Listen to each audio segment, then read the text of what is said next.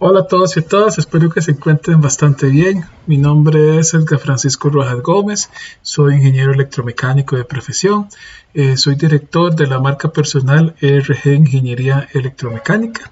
Espero que disfruten este nuestro primer podcast. Eh, van a haber varios, espero continuar con, con esta iniciativa. Eh, parte de mi, manera de ser en la vida es ayudar a como a mí tanto me han ayudado, poder ayudar a otros.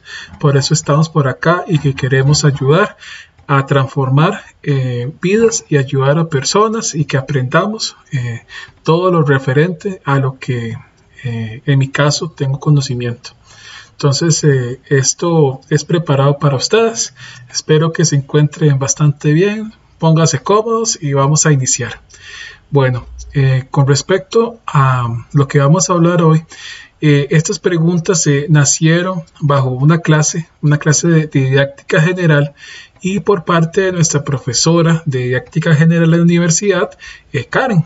La profe Karen nos planteó varias preguntas y que quería que nosotros las respondiéramos, ¿verdad? respondiéramos de manera creativa, auténtica, eh, no paralizados a estar ahí todos eh, quietos, más bien que estemos en movimiento, que seamos nosotros mismos. Entonces vamos a hacer todo lo posible y de hoy en, de hoy en adelante espero seguirlos eh, involucrando dentro de, de los planes que, que, tengo, contarles un poco y continuar con, con esta transmisión de, de, por medio de los podcasts, ¿verdad? Entonces, Muchas gracias de verdad. Entonces vamos a iniciar. Entonces, ¿qué pregunta nos planteó la profe Karen? Muy sencillo. En este programa eh, lo voy a titular Transformación curricular del MEP en tiempos de crisis. Bueno, ¿de dónde soy yo? Yo soy de Costa Rica. Y en Costa Rica tenemos maneras sin iguales de hacer las cosas, ¿verdad? Yo lo he visto tanto en mi profesión como ingeniero, también lo he visto en mi profesión como docente y en otros roles que me han tocado desempeñar. Para comentarles, eh, yo próximamente voy a ser padre eh, ahorita tengo un montón de cosas en la cabeza, sin embargo, eh, somos, queremos ser eh, personas que le sumen y que también nuestro hijo, tanto mi esposa como yo, queremos que él vea el esfuerzo y la dedicación, digamos, tienen sus frutos. Entonces estamos haciendo todo lo posible para hacer las cosas con excelencia, hacer las cosas bien y buscar siempre ser personas que le sumen a otros. Esa es nuestra idea, nuestro, nuestra idea de vida. Entonces, transformación curricular del MEP en tiempos de crisis. Entonces, ¿qué consiste eso? Entonces, son programas de estudio vinculados a diferentes habilidades y dimensiones. ¿Qué quiere decir esto? Habilidades y dimensiones. La educación, ¿cómo se hacía anteriormente? La educación anteriormente se, hacía a partir de eh, aprender era solamente unidireccional. ¿Qué quiere decir unidireccional? Que solamente era del docente al estudiante, del docente al alumno. Entonces, hemos venido desde hace una cantidad importante de tiempo haciendo las cosas igual y los tiempos cambian, ¿verdad? Entonces, a pesar de que los tiempos cambian, tenemos que tener una línea base importante, pero también tenemos que trascender y evolucionar como raza. Entonces, ahorita lo que está buscando el MEP eh, concretamente es hacer que los programas de estudio sean vinculantes, que busquen eh, desarrollar las habilidades ¿verdad? de las personas considerando dimensiones donde cada uno se desarrolla, ¿verdad? Porque todos aprendemos diferente. Entonces, ¿qué es lo que busca el MEP con esto? Que las personas tengan, tengan mayor competencia a nivel de, desarrollo de personal y profesional, ¿verdad? Que tengan herramientas para, para, para, para desarrollarse durante su vida, ¿verdad? Entonces, también el MEP abrió una, una página web eh, que habla sobre las herramientas, bueno, una caja de herramientas le pusieron ellos. Y ahora que, que nos dejaron ciertas asignaciones para ir a revisarla, eh, me pareció bastante, bastante completa. Me vi temas sobre orientaciones, dimensiones, eh, los programas.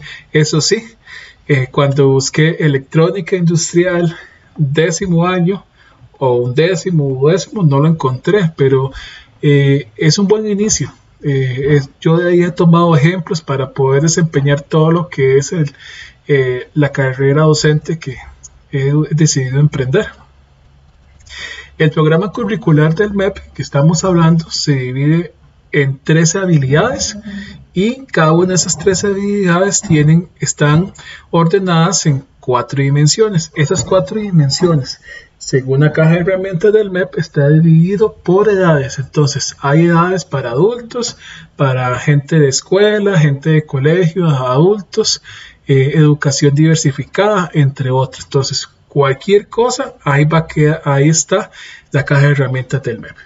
Entonces, ¿Cómo se dividen todas esas habilidades en esas cuatro dimensiones? Entonces, la primera dimensión es nuestra manera de pensar. Entonces, nosotros desde que nacemos y crecemos tenemos una perspectiva de la vida que nos ayuda a enfrentar eh, los peligros y las preocupaciones y lo vamos evolucionando y creciendo a partir de nuestras experiencias vividas. Eso se llama conectivo. Entonces, ¿qué es lo que buscamos en el MEP? Eh, necesitamos eh, buscar que los estudiantes tengan un criterio propio, un pensamiento crítico, le dicen ellos, que ellos puedan eh, aprender y que ellos puedan hablar y puedan desarrollarse de buena manera y por su propia cuenta, expandir el criterio de las personas a partir de la reconstrucción de la percepción de algo. ¿Qué quiere decir eso? Eso para mí es el concepto de pensamiento sistemático. ¿Por qué? Es la famosa frase de todo tico cuando hablamos que nosotros necesitamos pensar fuera de la, caja, que fuera del tarro. ¿Qué quiere decir eso? Que necesitamos eh, ver más allá de lo evidente, como dirían los Thundercats. Es poder ver y poder apreciar y poder crecer y poder desarrollarse a partir de qué? A partir de, em, de la percepción, que cambie esa manera de ver las cosas. Entonces, eso es pensamiento crítico. Resolver problemas cotidianos con creatividad e innovación. Eh, es como el ejemplo que yo le pongo siempre a mis alumnos. Cuando, cuando el programa de la NASA quería hacer, digamos, que los lapiceros funcionan en el espacio, ustedes saben que en el espacio no hay gravedad, entonces a la hora de estar escribiendo, la tinta no llegaba a la punta. Ellos gastaron una gran cantidad de dinero para poder hacer un lapicero que pudiera servir en el espacio. ¿Y qué fue en cambio lo que desarrollaron la ingeniería aeroespacial rusa? Simplemente usar un lápiz. Es buscar las soluciones más simples a problemas que nosotros creemos que son imposibles. Entonces queremos en el MEP desarrollar esa habilidad. Formas de vivir el mundo. Esa es otra forma de otra dimensión que está tomando el MEP que tiene que ver con la, responsabilidad social y personal. Nosotros no somos, eh, no somos personas solas, somos personas que estamos dentro de una sociedad y que necesitamos entender que dentro de sociedad hay diferentes culturas, costumbres que necesitamos tomar en cuenta para poder dar clases. Después, otra dimensión que hablamos es sobre la forma de relacionarse con otras personas. ¿Qué quiere decir eso? Eh, muchas veces y en varias universidades se les ha acusado de formar profesionales individualistas, eh, profesionales que no pueden trabajar en equipo. Y eso lo que, lo que hace es que profesionales que no, que no puedan, eh, no desarrollan habilidades blandas y que un proyecto tenga mayor eh, un mayor riesgo para poder darse. Entonces, entre profesionales ha pasado y entonces como adultos que estamos ahorita rotos, queremos formar niños fuertes. Entonces, definitivamente eh, el trabajo en equipo es algo que se necesita, necesita eh, entender eh, de buena manera cómo trabajar con, con otras personas y poder llegar a una meta en común y tener esa comunicación eficaz y continua, que es muy importante, que pueda llegar eh, con un buen significado, un buen mensaje a las otras personas. Y eso, eh, a pesar de la era tecnológica, aún nos cuesta. Después tenemos eh, las herramientas para integrarse al mundo, que eso tiene la otra dimensión. Eso tiene que ver con las tecnologías de la información y también cómo usted usa la información, si la usa de manera correcta y de manera óptima, ¿verdad? Entonces, que esas son la, en grandes rasgos la transformación digital que quiere el MEP. Otra pregunta que nos plantea la profe eh, Karen. ¿Qué piensa la gente sobre la transformación? Bueno, es, esa pregunta, eh, en mi perspectiva, tiene que ver de cómo aprenden las personas, las diferentes maneras de cómo la gente asimila conocimiento y asimila aprendizaje.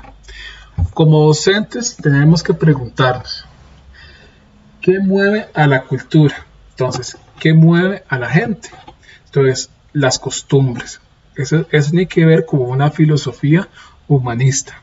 Estamos acostumbrados los costarricenses verdaderamente a reinventarnos todo el tiempo?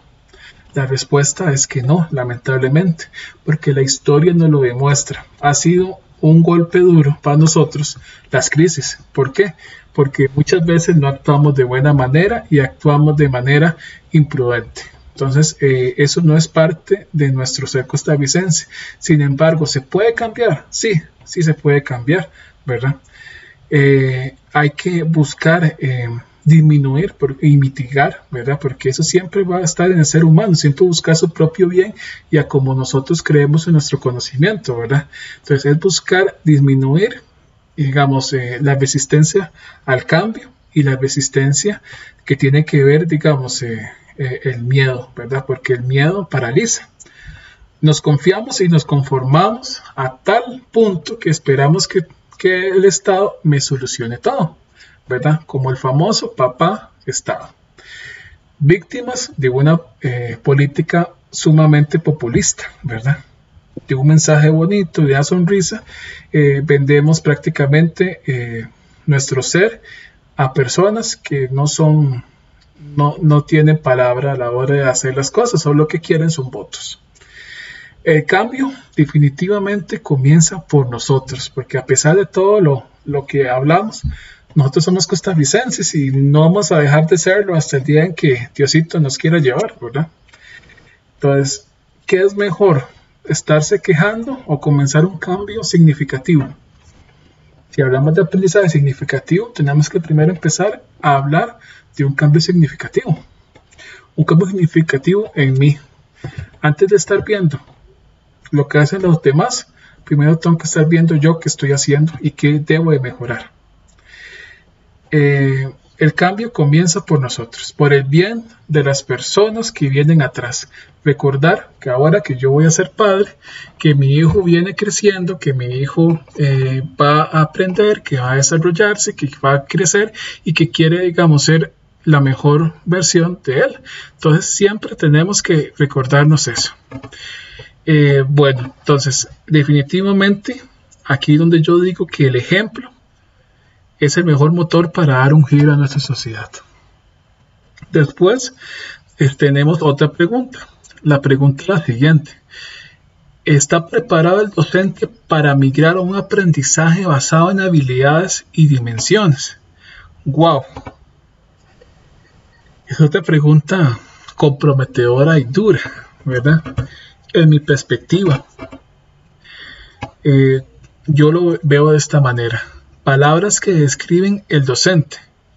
Entonces lo describen como un mediador, un facilitador y un profesor y también como niño o niña. Cuando la profe nos decía eh, niña Sara o niña Isabel o niña Ana. Entonces siempre nos han dicho, digamos, de diferentes maneras. Hasta ahora que estoy escuchando que al docente se le habla como mediador. Eh, ¿Qué responsabilidades tiene el docente? Gestionar el ambiente de aprendizaje significativo. Buscar medios y formas y soluciones y entender a sus estudiantes a partir de la cultura, como hablábamos ahorita, de cómo eh, eh, cómo aprenden los estudiantes, ¿verdad? Cómo hacen para poder eh, aprender y cómo hacen para poder eh, eh, hacer las cosas. Entonces, cada uno aprende diferente. Entonces, tenemos que definitivamente aprender a cómo aprenden los demás.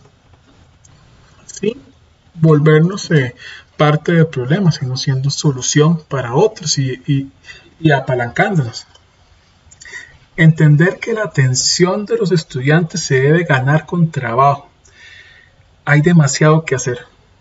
Eso es lo que yo me he dado cuenta en estos cursos que estoy llevando a la universidad y lo, y lo que he compartido con mis, con mis estudiantes en el, en el cole. Hay demasiado trabajo por hacer y aún más se nos vino esto de la crisis, eh, de la pandemia, que nos ha, nos ha obligado a evolucionar, a usar nuestra imaginación, a buscar eh, por todos los medios crear expectativa en los alumnos, que eso es lo que nos ayuda a no perder su atención.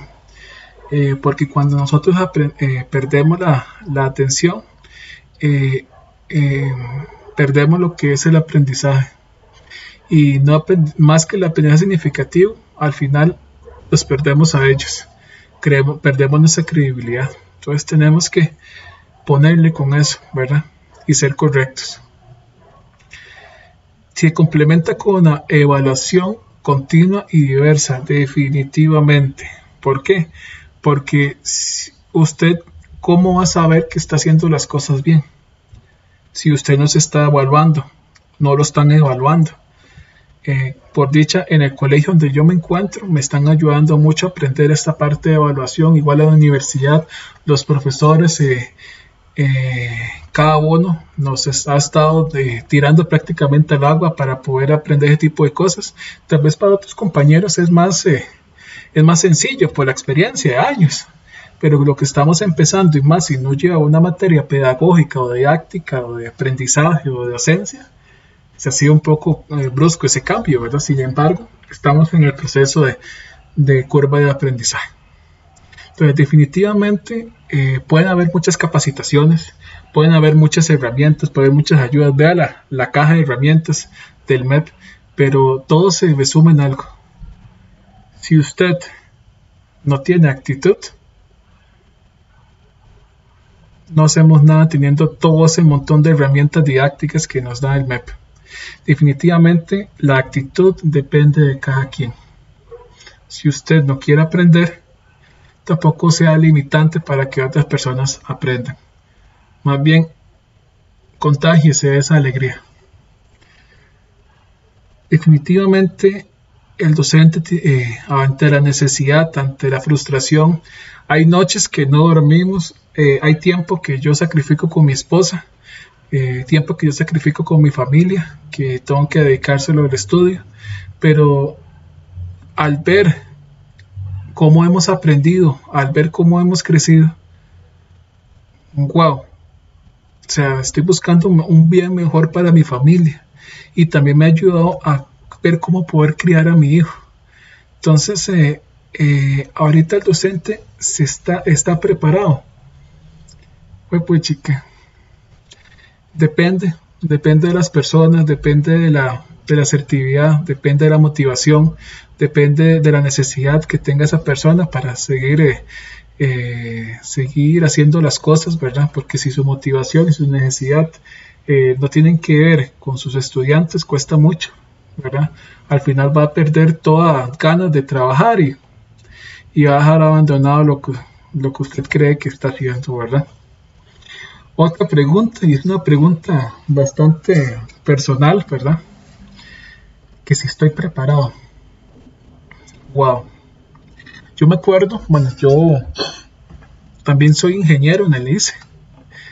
Eh, tuve la oportunidad de desarrollarme y estudiar gracias al ICE y me pasó una anécdota un poco jocosa, ¿verdad? Eh, hace unos años eh, nos estaba el Colegio Federado de Ingenieros y Arquitectos estaba dando eh, unos cursos de actualización y diseño eléctrico. Entonces, ante, ante los ante la jefatura del ICE fue y solicité de manera ordenada poder ser tomado en cuenta en esos cursos, ¿verdad? Y entonces eh, ya hicimos el protocolo, mandamos los correos necesarios y esperamos el tiempo, se pidió con anticipación y todo. Llega un, correo de recursos humanos del ICE y eh, poniendo que prácticamente yo necesitaba ese curso porque yo ya era ingeniero. O sea, ya uno estudia, obtiene un cartón y ya está capacitado para toda la vida. Mira que en ingeniería no se aplica eso. Y yo ya estoy sospechando que tampoco en docencia se aplica eso. Uno puede estar preparado a decir estoy preparado. Uno todos los días aprende. Yo he aprendido montones porque yo, yo antes de que me llamara el MEP, yo estaba dando clases en la, en la universidad y ahora yo sé que yo también cometí muchos errores dando clases en universidades. Entonces definitivamente uno tiene que estar en constante movimiento. Yo trabajo para aprender, no, no aprendo para trabajar humildemente, a mí me hace falta mucho, ¿verdad? No soy perfecto. Eh, sin embargo, yo relleno lo que son las deficiencias que, yo tengo a nivel de pedagogía con actitud, proactividad, apalancamiento, porque a mí me gusta ayudar a los demás. Eh, eh, y algo importante es que yo busco creérmela. Entonces, uno no puede dar la batalla perdida, porque es algo muy importante. Hay gente que con solo ver un poco de adversidad dejan todo botado, ¿verdad? Y ni siquiera han empezado. Yo siempre enseño a las personas a luchar, siempre enseño a las personas a que tengo a mi cargo, en este caso a mis alumnos, que todos los días se tiene que aprender y que se necesita usted preguntar, y sea, no sé, va y lo pregunta. ¿Verdad? Con toda la confianza. Y, con, y muchas veces me pueden preguntar a mi profesor, ¿usted me puede ayudar? Yo lo puedo ayudar y lo ayudaré en todo lo que pueda, pero si yo no sé, es mejor decir muchas veces no sé y buscar ayuda. Eso muestra carácter y también muestra que usted está interesado en el aprendizaje de los, de los muchachos, ¿verdad?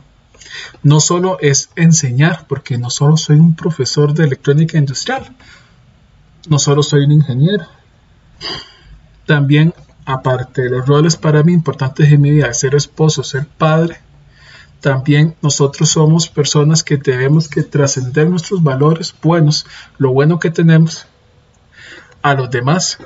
Eh, eso sí, los alumnos y, o los estudiantes, perdón, toman las mejores decisiones a partir de su propio criterio de aprendizaje. ¿Para qué vamos a educar androides si podemos educar personas conscientes que tomen decisiones y que hagan las cosas de buena manera. Yo busco ser un líder más que por posición.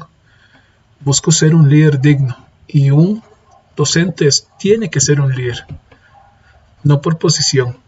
Tiene que ser un líder que trascienda y eso es lo que a mí me gustaría, trascender y buscar ayudar a todas las personas que pueda eh, y comenzar el cambio en la educación por mi propio nicho de, trabajo, mi pequeño espacio, hacer la diferencia en mí y en todas las personas que, que traigan a mi alrededor. Recomendaciones concretas, muy sencillo. Conocer y escuchar a los estudiantes en la medida de lo posible. Definitivamente conozca a sus estudiantes. ¿Cómo usted va a pretender enseñar a una persona de una cultura diferente a otra de la misma manera. No se puede, perderás tarde o temprano tu atención. Crear un ambiente de apertura al cambio. Evitar ser piedras. Evitar ser gente que le reste la gente. Buscar ser gente que le sume más bien. Capacitación personal inclusiva y apalancadora. ¿Qué quiere decir eso? Nosotros los docentes tenemos una capacidad impresionante de aprender y que necesitamos hacernos grupos de docentes, necesitamos eh, unirnos, necesitamos ver cómo aprenden otras personas para poder eh, crear un aprendizaje significativo. Tenemos demasiado trabajo por hacer. ¿Por qué? Porque hacemos, tratamos de hacer todas las cosas solos. Y no, tenemos un montón de gente a nuestro alrededor y colegas. Tenemos que perder el miedo y buscar gente que nos sume y que podamos crecer juntos definitivamente que tener planes de conciencia, porque muchas veces cree la gente que los profesores del MEP o cualquier profesor eh, no hace nada, pero la verdad, en estos meses eh, he aprendido que sí, definitivamente. A como a mí me pasó con el ICE, cuando yo no quería trabajar en el ICE, sin embargo, eh, vi el amor, vi la comprensión, a pesar de que yo no estaba en lo correcto, y lo vi y lo viví igual que en el MEP, eh, he aprendido que hay gente maravillosa, gente buena, gente que le suma a uno y que, le aporta. Entonces, eh, definitivamente llevar eso al entendimiento de todos, ¿verdad? Pero con verdad, de autenticidad, porque si no solamente queremos sacar un comercial y ya cumplimos nuestro objetivo y plan de acción, lamentablemente no se va a lograr así. Que cambiar las conciencias y eso cuesta mucho, y más en una sociedad que está sumida en diferentes eh, infortunios. También hay otras ah, ah, eh, cosas que he aprendido en la, carrera de licenciatura. Aprendizaje basado en problemas me encantó, me encantó porque tiene que ver con cómo usted eh, le plantea a sus estudiantes, cómo le plantea problemas, eh, cómo ellos mismos gestionan para aprender el insight a partir del cambio de perspectiva y el aprendizaje basado en proyectos. Fueron cosas que me marcaron a mí y que me llevo totalmente la parte cognitiva, mente cognitiva. El MEP también habla acerca de, aprendizaje a partir de, entender la parte cognitiva, metacognitiva, a aprender cómo trabaja la neurociencia. Entonces, eh, hay mucho que aprender. No solo soy ingeniero, no solo soy docente. También, eh, gracias a Dios, soy padre, soy esposo, soy hijo, soy nieto, soy tío, soy primo, qué importante es dedicarle todos los roles algo. Entonces, esto es mi reflexión final y espero que hayan disfrutado el podcast aquí en esta eh, tarde, noche, ¿verdad? Eh, me encantó, de verdad. Eh, gracias por, por su tiempo y nos esperamos en un próximo podcast. Muchas gracias.